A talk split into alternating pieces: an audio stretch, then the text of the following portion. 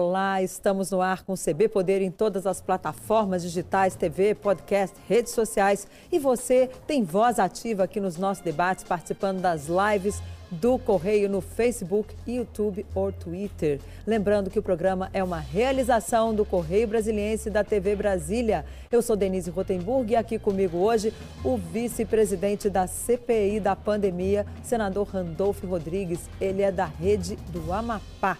Senador, essa semana teremos aí muitos depoimentos, já na CPI tem três pelo menos marcados, e o mais importante deles é considerado aí o de Roberto Dias, que foi demitido do Ministério da Saúde por suspeita de cobrança de propina num restaurante aqui em Brasília, um restaurante lá do shopping, um restaurante vasto, ali no Brasília Shopping.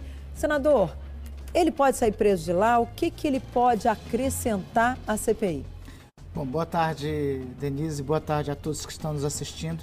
Eu espero que ele não saia preso, eu espero que ele vá na quarta-feira para colaborar. Nós temos três depoimentos muito importantes. A técnica do Ministério da Saúde, que vai depor na terça-feira, é importante para é, informar quais as inform...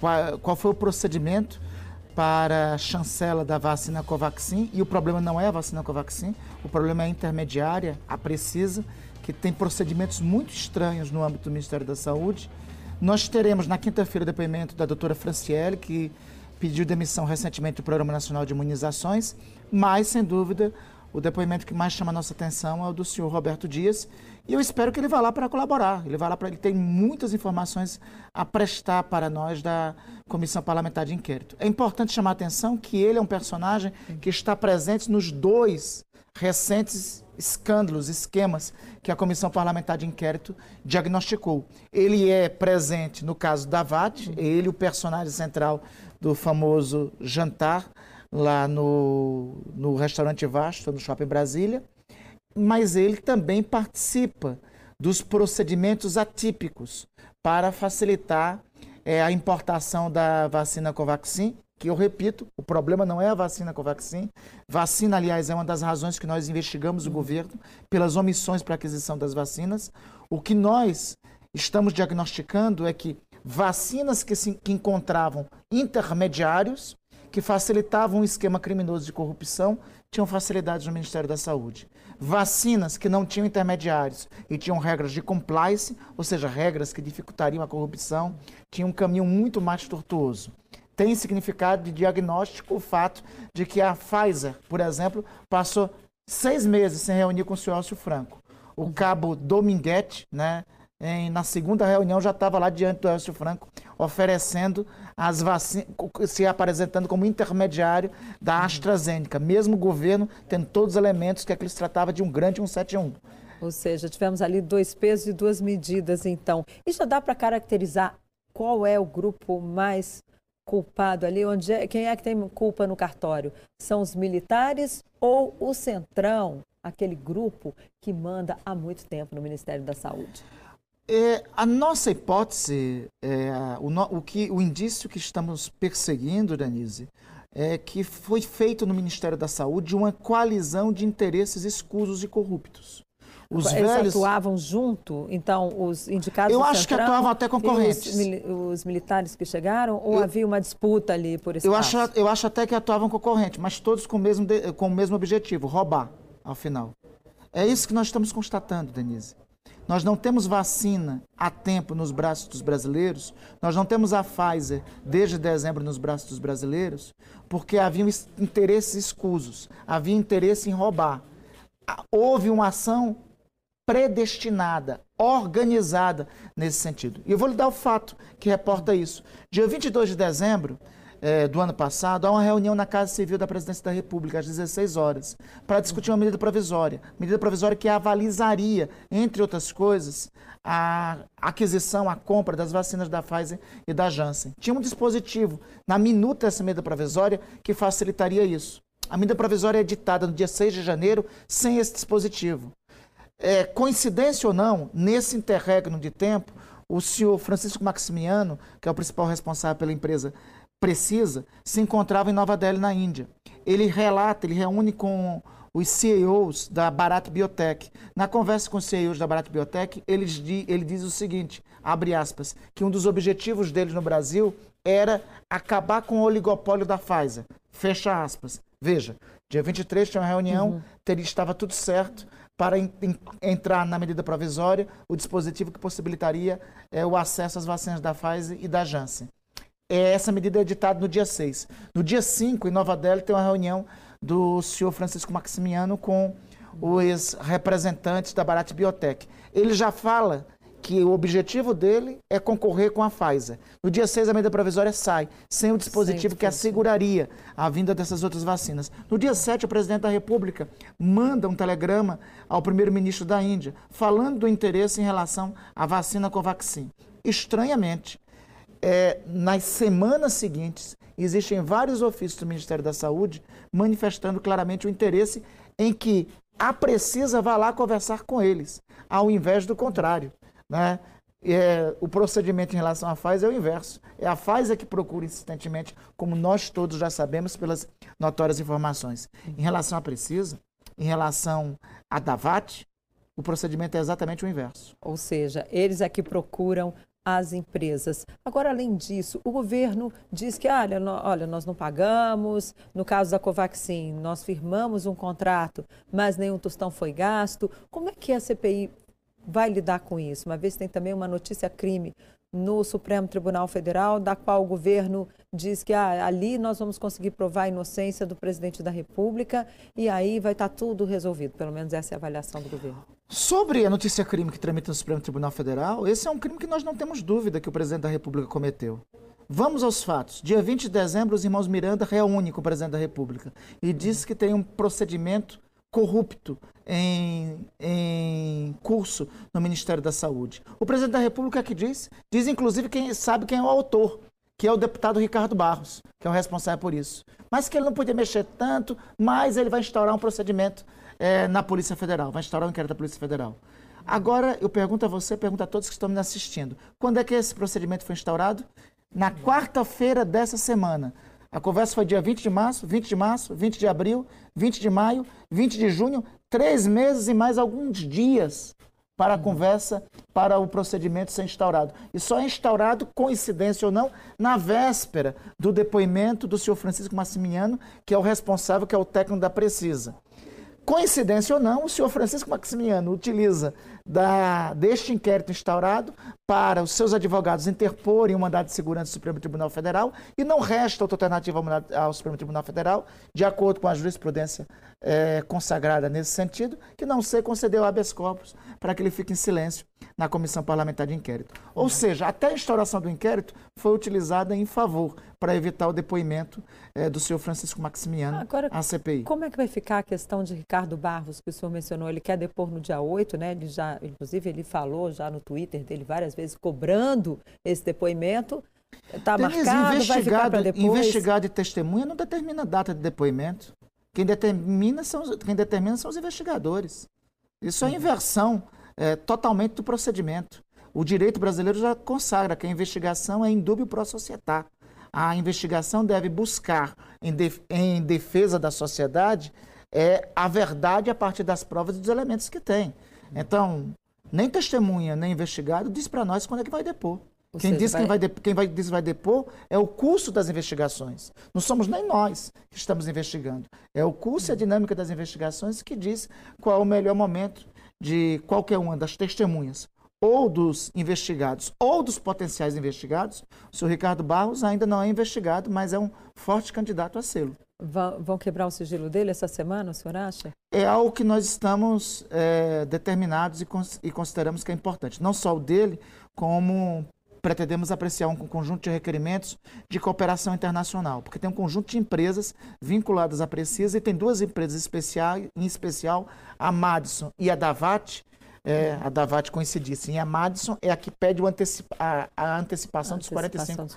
Milhões de dólares, né? Uhum que é necessário cooperação internacional. Da Covaxin.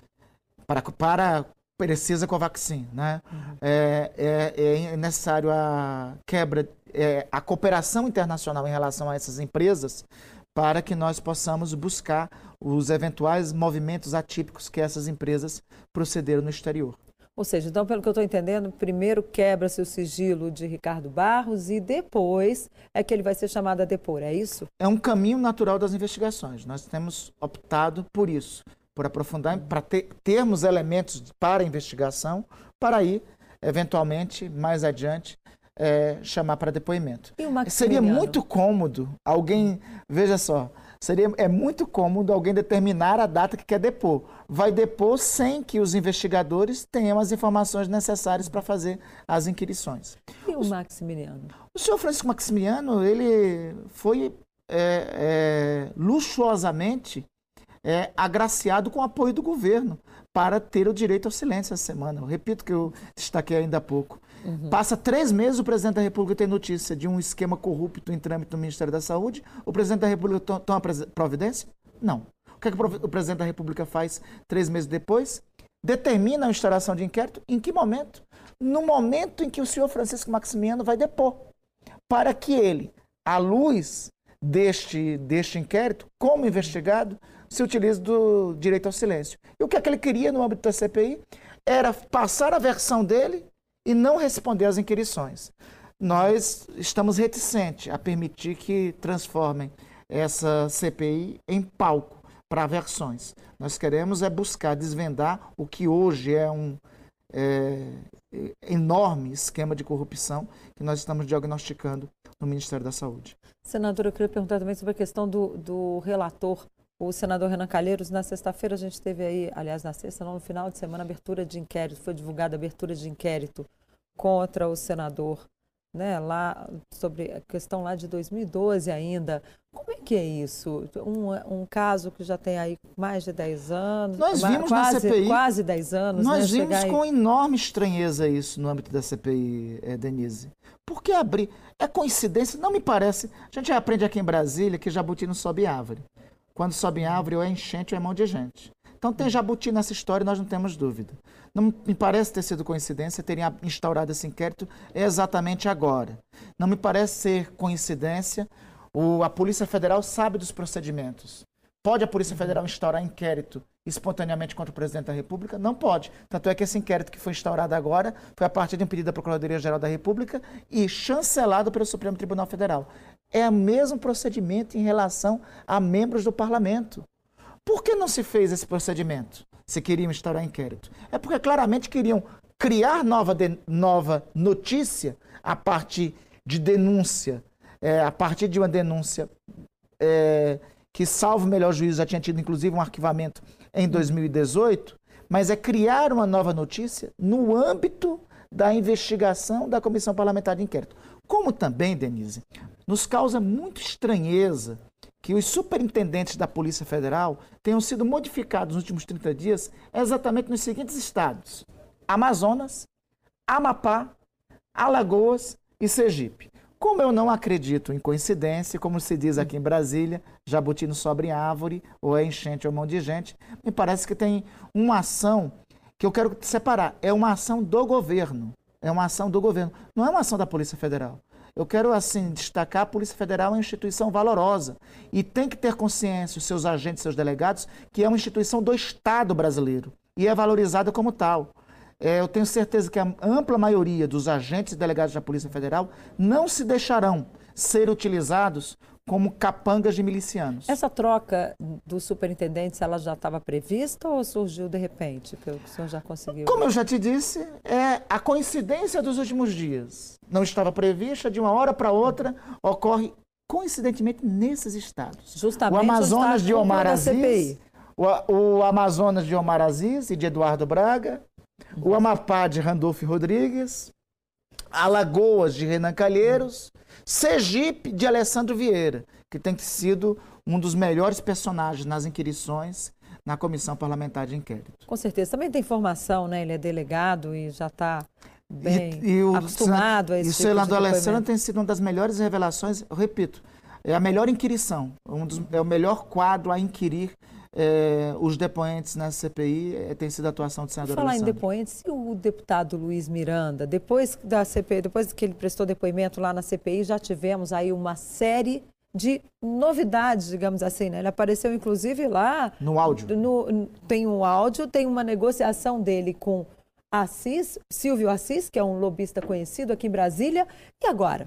Ele vai ter que prestar outro depoimento? Vai ser secreto? Não vai ser? Estava marcado? Nós já aprovamos o novo depoimento do deputado. Né? O deputado tem colaborado com a Comissão Parlamentar de Inquérito. O que ocorreu no caso de sexta-feira, do, do Cabo Dominguete, foi muito estranho. Nós estamos periciando o celular do Cabo Dominguete. Né? Devemos amanhã ter um resultado final é, de toda a perícia.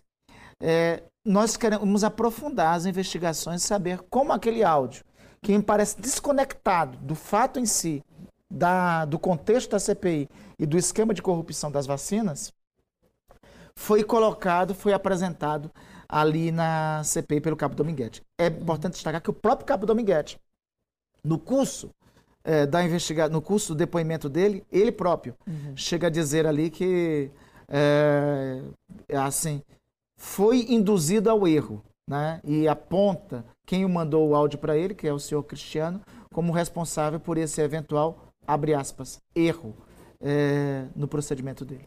Agora, a partir daí, o senhor acredita que o deputado pode estar envolvido em alguma coisa errada ali, uma vez que o áudio, ele mesmo disse que foi lá a compra de luvas, né? É, é uma outra EPI, circunstância. Uma coisa... É uma outra circunstância. É, fala de compra de luva, o deputado também é empresário, né? Não, não, tem, não tem recorte nenhum com a circunstância de vacinas, né? Uhum. O que nós temos que aprofundar a investigação, e é muito estranho, é o procedimento desta empresa da Davat. Esta Davat nós temos que aprofundar e saber em quais personagens nós eh, compreendemos que devemos chegar. Né? E junto com o depoimento do deputado, é importante destacar que não é só o depoimento do deputado, é o depoimento do irmão dele servidor de carreira do Ministério da Saúde. se tiver que prestar um segundo depoimento, se, é isso? Se eles tiverem que prestar um segundo depoimento, serão ouvidos separadamente. Nós já aprovamos o requerimento nesse sentido para novo depoimento de ambos. Agora, senador, estamos perto de chegar aí ao recesso parlamentar. Já está todo mundo dizendo que não vai dar tempo de votar a lei de diretrizes orçamentárias e, sendo assim, o que acontece? Simplesmente prorroga ali o período legislativo sem parada. E nesse caso, a CPI vai poder continuar sem que sem uma parada ali, sem o recesso? Continuará em qualquer circunstância. Mesmo que, Mesmo que recesso... tivesse tido recesso. Nós estávamos, estamos determinados a continuar os trabalhos. Mas isso é possível? É, chamar para depoimento? Não. Fica lá, tivesse, vai fazer o dever de casa? Se tiver constitucionalmente o recesso, nós manteríamos o funcionamento através de diligências, através de, de medidas que a investigação permite é, mais que o regimento do Senado não permitiria. Só que, como você muito bem descreve, a circunstância caminha para nós não termos o recesso. Não tendo recesso, tendo o chamado, eu não gosto muito desse termo, mas tendo o, chamado recesso branco, né? É, isso não significa, isso não impõe a necessidade de paralisação da CPI. Então, a nossa determinação é durante os dias de, abre aspas, recesso, seja qual for, a comissão continuar funcionando, inclusive com depoimentos. Se for recesso branco, no caso, para você que está nos assistindo, é bom explicar, né? Recesso branco é quando não estabelece o recesso oficialmente, mas simplesmente os senadores, deputados vão para casa e dane-se lá o trabalho. Mas, pelo jeito, a CPI vai continuar ali não, mas firme e forte. A CPI continuará. Eu quero lhe assegurar isso. A CPI continuará. A única a hipótese, a não ser que é, alguém conseguisse um liminar para não ter mais nenhum brasileiro ou brasileira morto pela Covid nesse período. Lamentável e tristemente, isso não é possível acontecer. Então, e mesmo que isso ocorresse, é, há uma imposição moral para a investigação continuar, que são as mais e... de 500 mil brasileiros mortos. Ok, nós vamos para um rápido intervalo, voltamos em um minutinho com o vice-presidente da CPI da pandemia, senador Randolfo Rodrigues, da Rede Solidariedade do Amapá. Não sai daí que ainda tem muita coisa aqui para ele contar para você o que, que vai ser, por exemplo, dos filhos do presidente Jair Bolsonaro, que podem sim acabar virando alvo aí da CPI da pandemia. Voltamos em um minuto.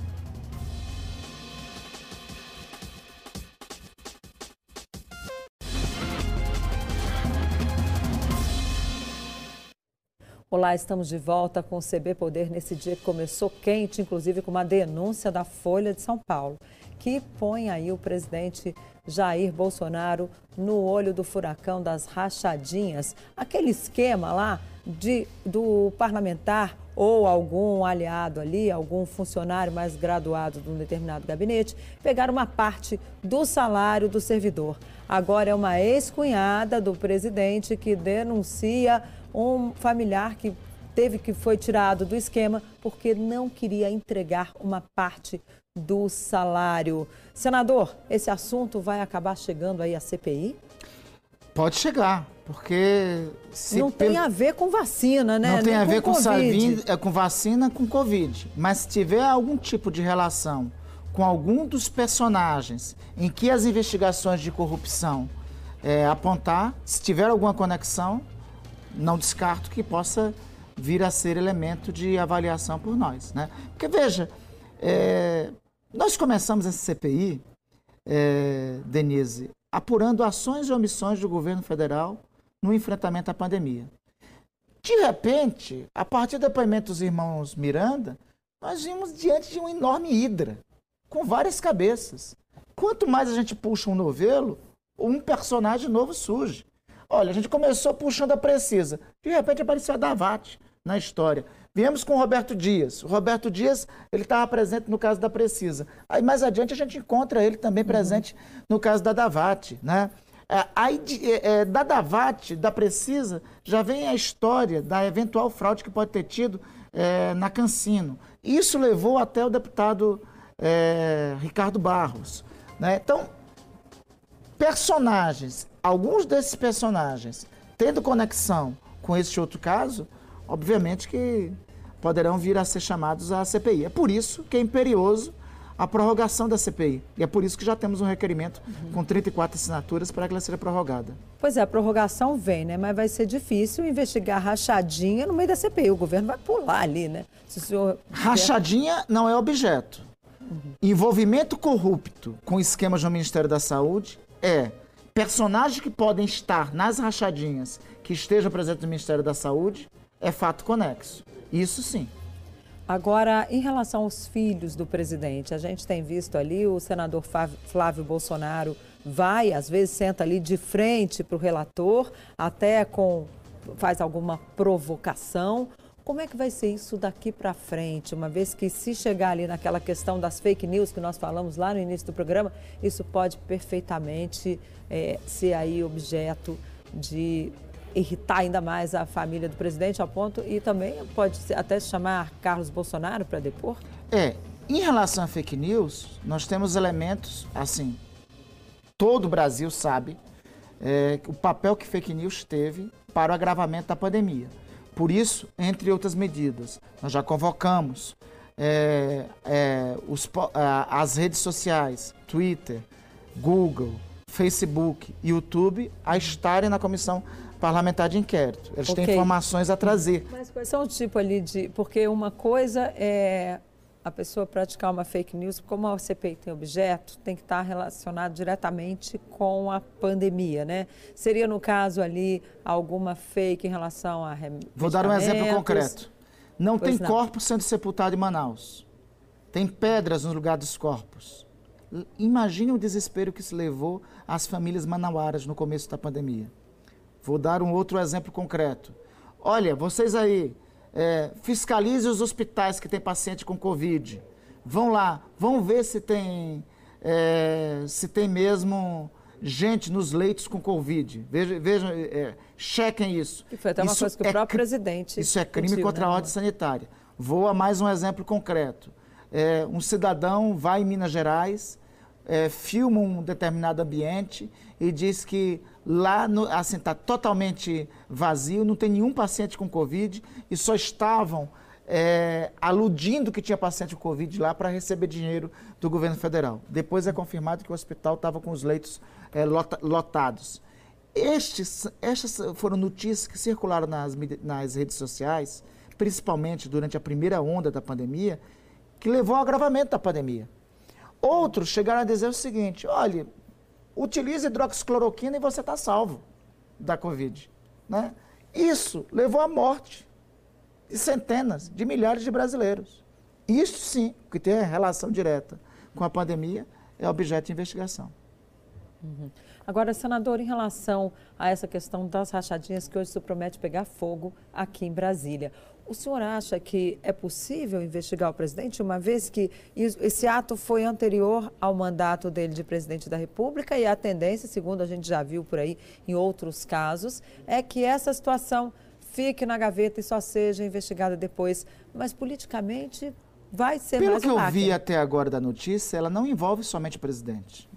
Ela é o começo de uma notícia que envolve o presidente e envolve também a atuação dos filhos do presidente. Né? Então, nós temos que separar juridicamente caso a caso. A Constituição claramente diz que o presidente só pode ser investigado com fatos relativos ao exercício do mandato. Uhum. Então, tem dois aspectos aí a aprofundarmos. Um, saber é, se esse procedimento se prorrogou ao tempo, né? Se é, postergou no tempo, teve continuidade, teve uma continuidade delitiva. Segundo, se os personagens aí têm algum tipo de relação ainda hoje com o governo é, do presidente Jair Bolsonaro, se algum desses personagens estão é, no Ministério da Saúde, esses são alguns, alguns elementos que podem levar ao aprofundamento de investigação agora. Per si, uma notícia de 2006, 2007 que não tenha relação é, com a atualidade do mandato, realmente é, tem a impossibilidade constitucional e a impossibilidade jurídica de avançar. É por isso que tem outros aspectos dessa notícia que aí devem ser aprofundados. Agora, senador, politicamente, como é que fica essa situação? Uma vez que o presidente, a gente vê que ele está cada dia mais desgastado, né? Tem aí, mas ele continua com 30% ali de apoio na população. O senhor acha que isso vai mudar, que isso não muda? Por outro lado, também tem um contingente grande da população que não admite votar no ex-presidente Lula. Tem o centro que não consegue encontrar um candidato. Como é que o Brasil, como é que o senhor vê aí o cenário para 2022? Nós temos que entender o bolsonarismo como um fenômeno político e social. Um fenômeno político e social que o Brasil, lamentável, que o Brasil lamentavelmente está experimentando pela primeira vez agora que é um fenômeno político e social de extrema direita. Os fenômenos políticos eh, sociais, seja de extrema esquerda, seja de extrema direita, ao longo da história humana, foi responsável pelas maiores atrocidades, mas também eh, são caracterizados por terem um forte lastro de apoio social. E eu acredito que, o, aí avaliando, fora do escopo da investigação, dentro do escopo da investigação da CPI, eu não tenho dúvidas que o presidente da República já cometeu inúmeros crimes e que o remédio a ser, a ser utilizado seria a denúncia do Supremo Tribunal Federal com autorização da Câmara dos Deputados ou o remédio constitucional do impeachment. Deixando isso de lado e do ponto de vista político, aí avaliando do ponto de vista político, vai ter um laço social que sempre vai se ancorar no bolsonarismo, né? principalmente nos tempos atuais, na tecnologia que eles desenvolveram. Por isso, por ser um fenômeno político-social de extrema-direita, como tantos outros que teve, tivemos a experiência na história humana. Essa semana nós tivemos Eduardo Leite, semana passada, quer dizer, Eduardo Leite se apresentando aí praticamente como pré-candidato a presidente da República, né? inclusive anunciando a sua opção sexual, anunciou que é gay. E como é que fica isso agora na política? O senhor acha que esse é um tema que vai se tornar recorrente, uma vez que a gente vê aí o presidente Jair Bolsonaro também do outro lado, com vários ataques homofóbicos, inclusive ele, às vezes, ele vai ali até várias acima vezes. do senhor várias vezes, várias vezes. Com, com provocações ali, numa questão que, enfim, lançando insinuações que, de repente, não, enfim, a sua vida é a sua vida, ninguém tem nada a ver com isso. Dois aspectos. Uhum. Em primeiro lugar, é, eu tenho que saudar aqui a coragem por parte do governador Eduardo Leite. É, a atitude dele é motivo de orgulho para todos uhum. os brasileiros. Né? Segundo, é, a opção sexual não, pode ser, não poderia ser tratado como tema. Isso faz parte do pacto civilizatório. Claro. Isso não é tema para o debate político. O tema para o debate político é se o cidadão é corrupto ou não é qual a política econômica que ele vai adotar no exercício do governo, é quais são as prioridades de governo dele. As, as opções sexuais de quem quer que seja é um não tema. A gente não pode cair nessa cilada do bolsonarismo, de tratar isso. A opção sexual de cada um é um direito civilizatório. é um direito consagrado pela civilização, que assiste a todos.